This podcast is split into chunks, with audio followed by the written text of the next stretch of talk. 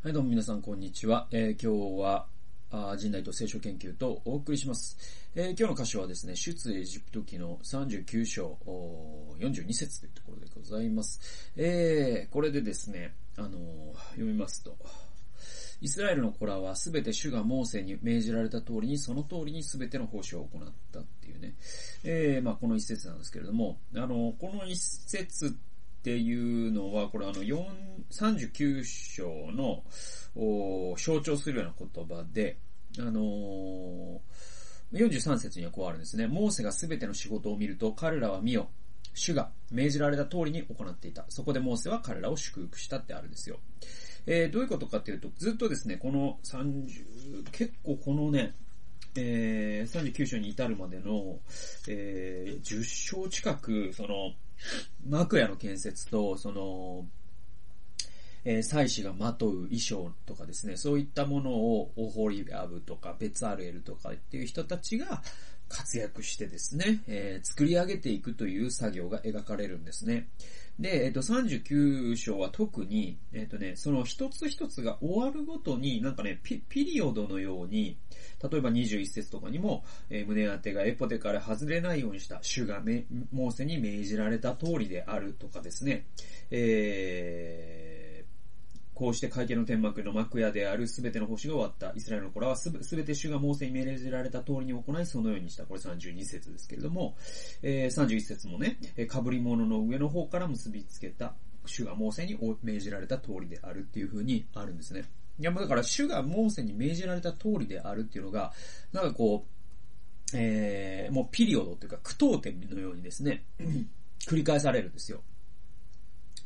で、39章には、えー僕のメモに移ります。39章には、ベツアルエルをおおほろとベオホリアブらの衣装を凝らした仕事の様子が続くと、特に祭司の服とエポデにどのような趣向が凝らされているのかという、そのような詳細が書かれているよと。で、そして、その一つ一つの仕事の合間に、主がモーセに命じられた通りであるという言葉が差し挟まれる。で、最後の最後にまた、主がモーセに命じられた通りにという言葉が入り、えそしてモーセが確認し、それは主が命じられた通りだったという確認が続くんですね。えそして確認の後に、モーセは、え彼らを祝福したっていう、えそういう箇所なんですね。で、これってね、なんかあの、一つ一つの仕事にちゃんとピリオドを打つってことなんですよね。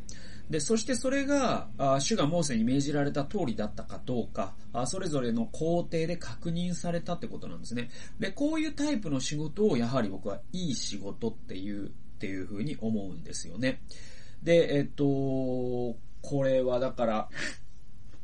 あの、割かしその、仕事のね、タイプというか仕事ををする人のその性格とかにも確かによるんですよ。だからもう全部を一気にやって、で、だから1から100まである仕事を100まで完成させてからどうですかって店に来る人もいれば、あ10できたらあ店に来ていいですか？進めますよ。え20できたら店に来ていいですか？進めますよっていうタイプもいますよね。その上司とね、コミュニケーションを取りながら、顧客としてコミュニケーションを取りながらやっていくっていう時に、うんと、逐一、その、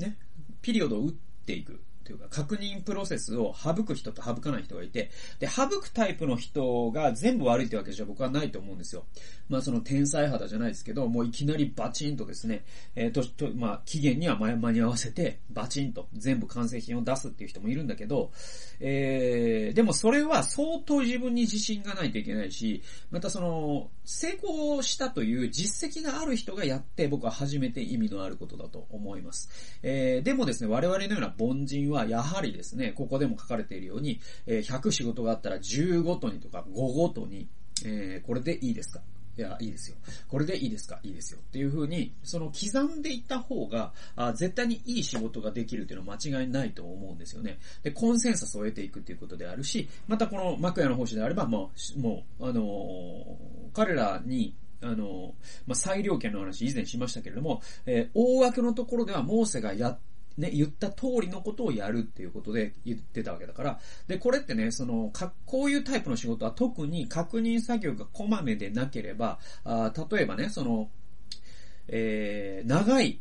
線を引くことを考えてくださいよ。長い直線を定規でビーって引いていくことを考えてみてくださいよ。これが30センチならば、角度が1度ずれてたら、あその先でずれるね、えー、ミリ数って1センチも満たないじゃないですか。でもこれ1キロの線を引くときに、角度が1度ずれてたら、1キロ先でどれぐらいずれてるかというと、多分100メートル、100メートルってことないのか。まあ、とにかく何、10メートルぐらいは絶対ずれてるはずで。でもそうすると、もう破綻してしまうわけじゃないですか。でも、えー、ね、1メートルごとに確認していけばそんなことは絶対起こらないわけで。で、仕事って結構そういうとこありますよね。で、じゃあ僕自身の仕事を確認、えー、振り返るときにも一つ一つの仕事において、それが神に示された通りだったかどうか、あるいは誰かを通して神が示されたその意図を汲み取っていたかどうか、そういう確認を僕は逐一しているだろうかということを僕は自分の仕事で振り返る必要があるなと思います。これはもうフリーランスでも、えー、まあ雇われているというか、サラリーパーソンでも、同じことだと僕は思います。そしてそれははまた、えー、仕事のみならず、夫婦の共同作業とか、家族の歩みにも言えるわけですよね。子供がじゃあ1歳になった、2歳になった、3歳になったっていう時に、じゃあ2歳で子供はこういうことだけど、妻と時々話してですね、えー、じゃあこれから、あ子供にはこういうことが僕は必要だと思うんだよ。で、妻はこうこういうところがやっぱりあると思うから、この子はこういう風にね、働きかけたらいいと思うのとかっていう話を、えー、するのか、あるいはもうその子がですね、0歳の時に生まれた親、えー、名前を付けた。えー、その時には話したけれども、えー、10代になって ね、えー、その子が高校生になって初めて、あそういえばこの十何年間の子育てって本当にはどうだったんだろうかって初めてですね、妻と話し合って、えー、そして実はあの、その考えにズレがあったとこことを、そ、その、そ、えー、そこで知るというようなですね、えこれ冗談みたいな話なんだけれども、結構珍しい話じゃないんですね。えー、だからやっぱりこまめに、えコンセンサスを取っていくっていうのは仕事だけじゃなくて子育てにもですね、あるいはその同僚とか協会のメンバーとの共同作業にも言えるわけですね。で、いろんな意味で、えー、私はこういったピリオドを打つタイプのコミュニケーションをサボらないようにしなければいけないなっていうのが、まあ僕がね、この箇所から学んだことなんですね。はい。なので、え何か皆さん、ね、何か仕事をするということは必ず誰かと共同作業してらっしゃるはずですから、その時に、えー、こまめに、えー、ね、別にもうあの、ミリ単位で確認取ると確認がうざいことになってしまうんだけれども、えー、それはやっぱりその辺のさじ加減も絶妙な人っていうのがやっぱりですね、え、上手に仕事をする人っていう風にやはりなっていきますから、でも多くの場合、確認を取らなすぎて失敗することのが多いですから、やっぱりですね、こまめに、今ここまでできましたけれども、これでどうですかって相手に聞いたりとかですね、そういったことができる人っていうのはやっぱ仕事の中でもありがたがられるし、またフリーランスならば次の仕事もこの人に頼みたいなと思っていただける。またですね、チームで仕事をしているなら部下から、あ上司からですね、あ、この部下だったらやっぱりリーダーとしても適切なんじゃないかっていう形でですね、会社の昇進にもね、つながるかもしれませんから、えー、このですね、オホリアブ、ベツアルエルの仕事から我々は学ぶことが大きいんじゃないかなというような、えー、そんなことをですね、今日は分かち合わせていただきました。今日はちょっと短いですけれども、仕事のピリオドとコミュニケーションというタイトルでお送りしました。最後まで聞いてくださってありがとうございました。それではまた次回の動画及び音源でお会いしましょう。さよなら。